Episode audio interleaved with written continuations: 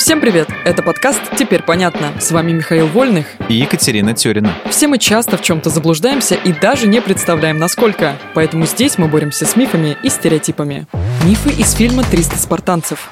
Эта картина вышла в 2007 году. Сразу нужно сказать, что работая над фильмом, Зак Снайдер опирался не на исторические факты, а на комикс о битве 300 спартанцев под командованием царя Леонида с многотысячной персидской армией при Фермопилах. Поэтому те, кто внимательно смотрел фильм, но прогуливал уроки истории в школе, могли принять художественный вымысел за правду. Интересно. Из школьной программы я точно помню, что, во-первых, Спарта — это реальное античное государство в Греции, и, во-вторых, битва при Фермопилах тоже не вымысел. В чем миф? То, что Грецию в Фермопильском ущелье защищали всего 300 спартанцев.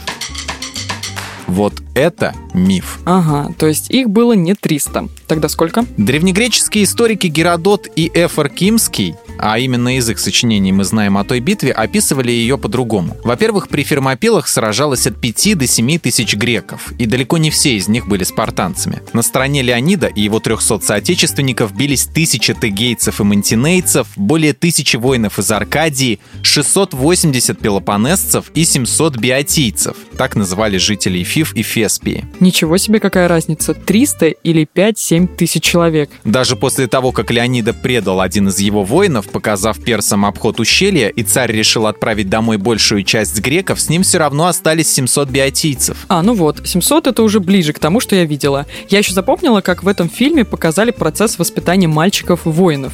Тех, кто в детстве был слабым и хилым, сбрасывали со скалы. Это миф. Как миф? Об этом писал еще Плутарх. Мол, отец приносил младенца на специальное место, где сидели старейшины.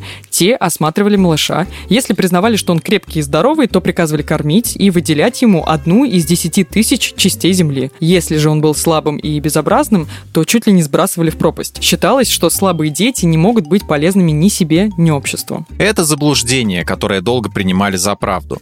Его развенчали, кстати, не так давно. В 2010 году сотрудник университета Афин Теодорус Пициус опубликовал результаты археологического и антропологического изучения останков, которые были найдены как раз в том ущелье под горой, где якобы сбрасывали детей. Выяснилось, что возраст захороненных там людей где-то между 18 и 50 годами. Совсем не младенцы. Да, ты права.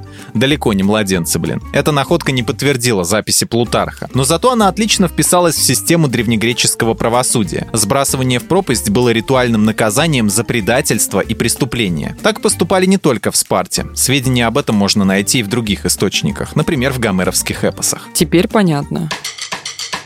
В этом выпуске мы использовали материал Андрея Вдовенко и благодарим автора за классное разоблачение популярных мифов. Полная версия текста на сайте Лайфхакера. Подписывайтесь на подкаст «Теперь понятно», ставьте ему лайки и звездочки. Новая порция разоблачений уже на подходе.